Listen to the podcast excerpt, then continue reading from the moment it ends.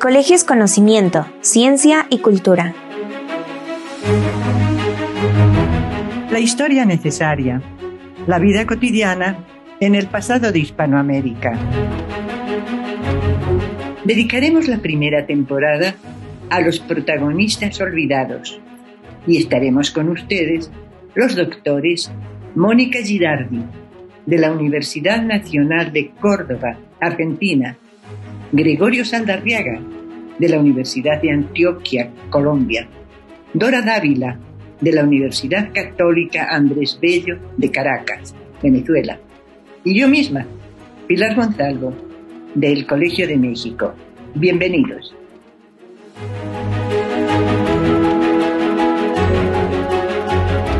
Mulatos en la Universidad Colonial.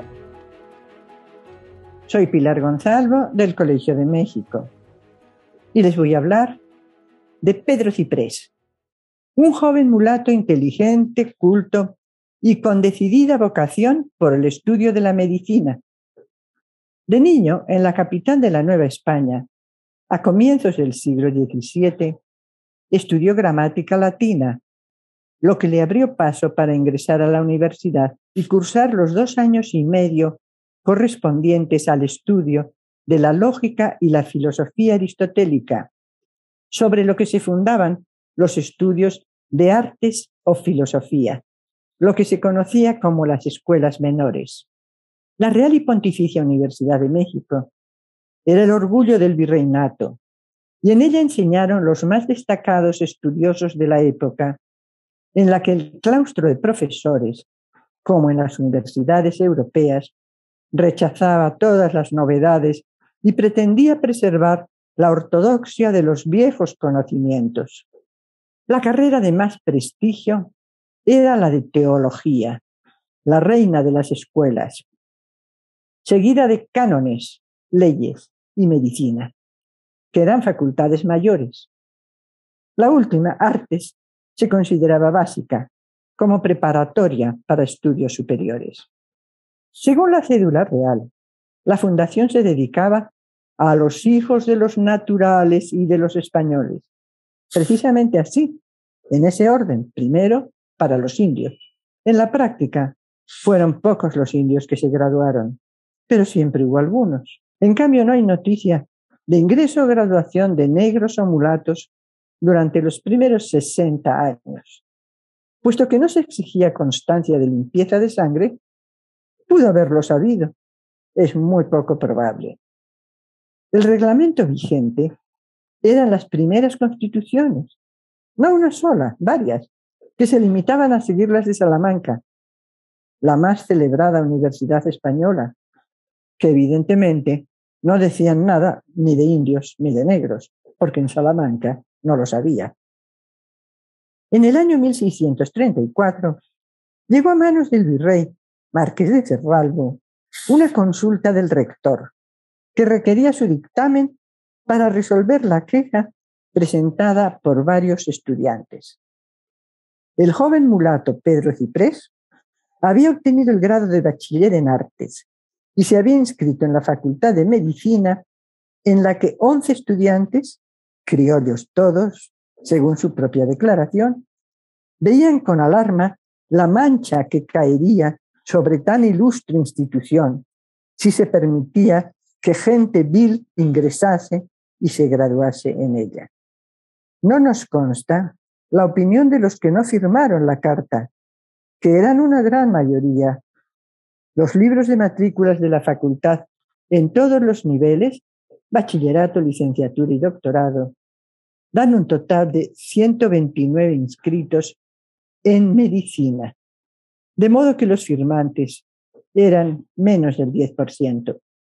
En vísperas de su regreso a España, una vez cumplida su misión, el virrey Cerralbo pretendía evitar cualquier problema que lo enemistase con el poderoso grupo de españoles y criollos, por lo cual comenzó expresando que compartía la preocupación de los quejosos por otra parte, al estudiar las constituciones, no pudo encontrar nada que respaldase la prohibición.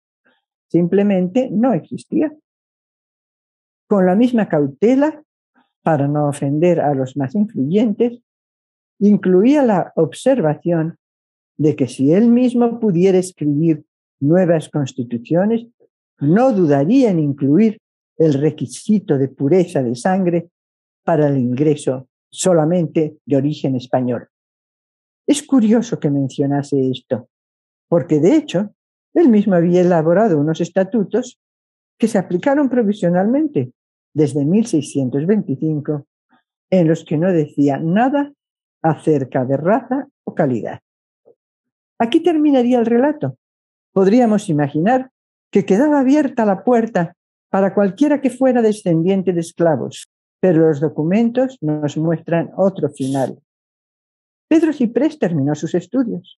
Quienes pidieron su expulsión parece que se convirtieron en amigos, al menos compañeros y colaboradores. Varios de ellos firmaron como testigos en los ejercicios finales para obtener el grado. La sencilla carta del virrey le sirvió al nuevo médico como licencia para superar el último obstáculo cuando uno de los sinodales del examen final se negó a participar en el cuidado, pero tuvo que ceder al presentarle la carta de licencia dada por el virrey Cerraldo.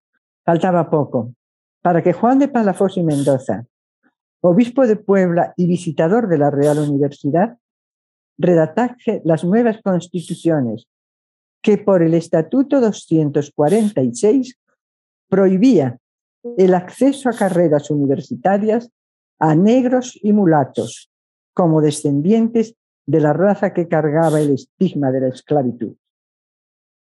La promulgación de los estatutos en 1660 coincidió con el momento en que aumentaban las solicitudes de acceso a carreras universitarias y a partir de ese momento se exigió el cumplimiento de complicados trámites de comprobación de limpieza de sangre.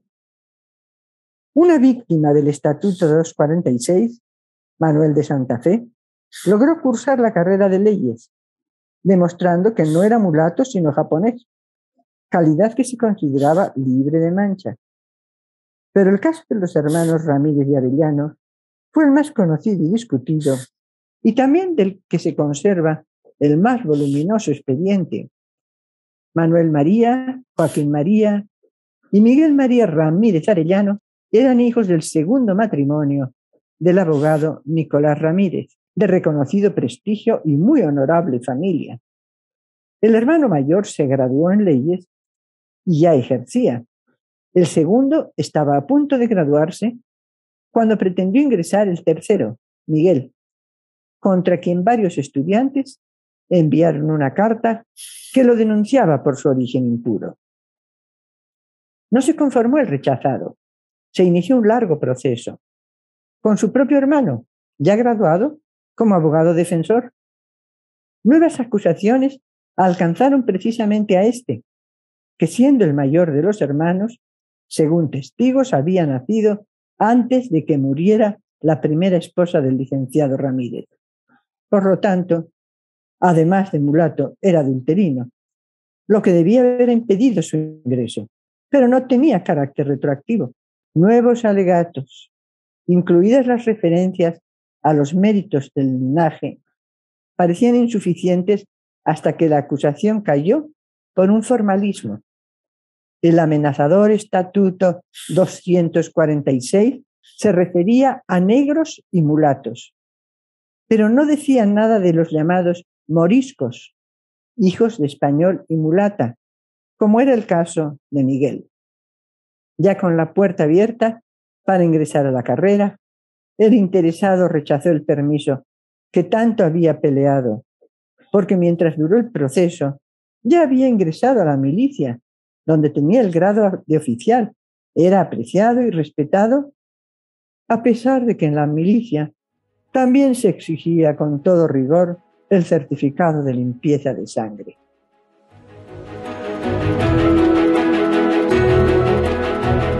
Esto fue una producción de la Coordinación de Educación Digital del Colegio de México.